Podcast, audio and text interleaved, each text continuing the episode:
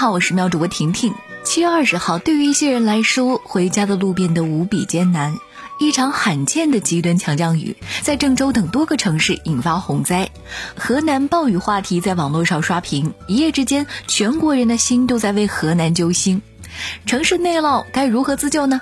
内涝是指短时间内强降雨或连续降雨超过城市的排水能力而出现道路积水的现象。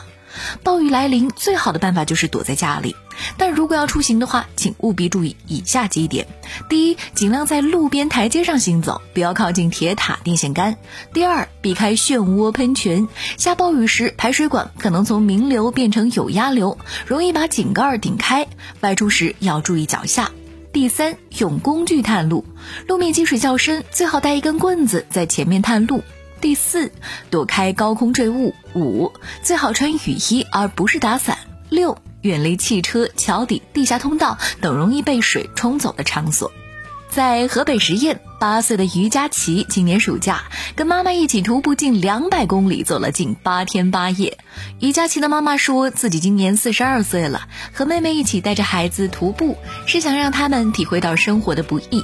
路上第三天还遇上了大暴雨，但两个孩子表现出超乎想象的毅力。通过这次旅行，孩子们更加愿意和妈妈袒露心声。于佳琪说：“以前觉得学习很辛苦，走完以后呢，觉得学习是最简单的事情了。嗯，确实啊，这个徒步挺锻炼人意志的。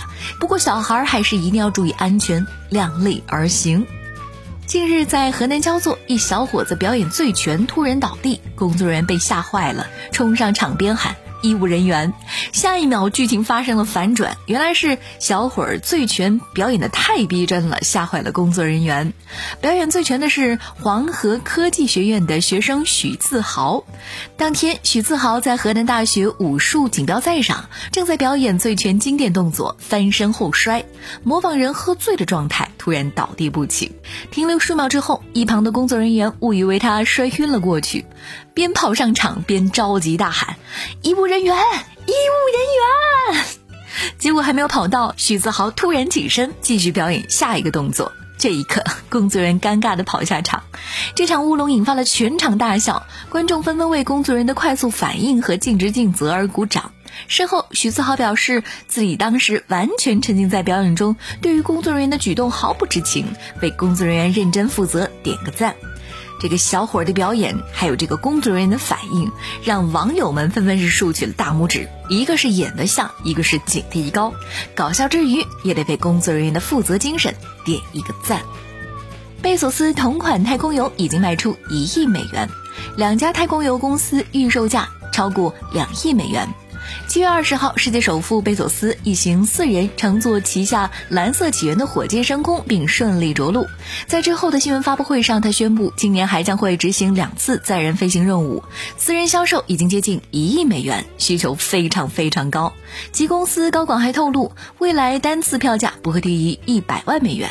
维珍银河太空之旅已经有六百人预订，票价二十五万美元。两家加起来的预售已经超过了两亿美元。不知道以后的以后，坐火箭去太空会不会像跟坐飞机一样平常呢？今天的喵新闻先聊到这儿，祝你度过美好的一天，明天见喽。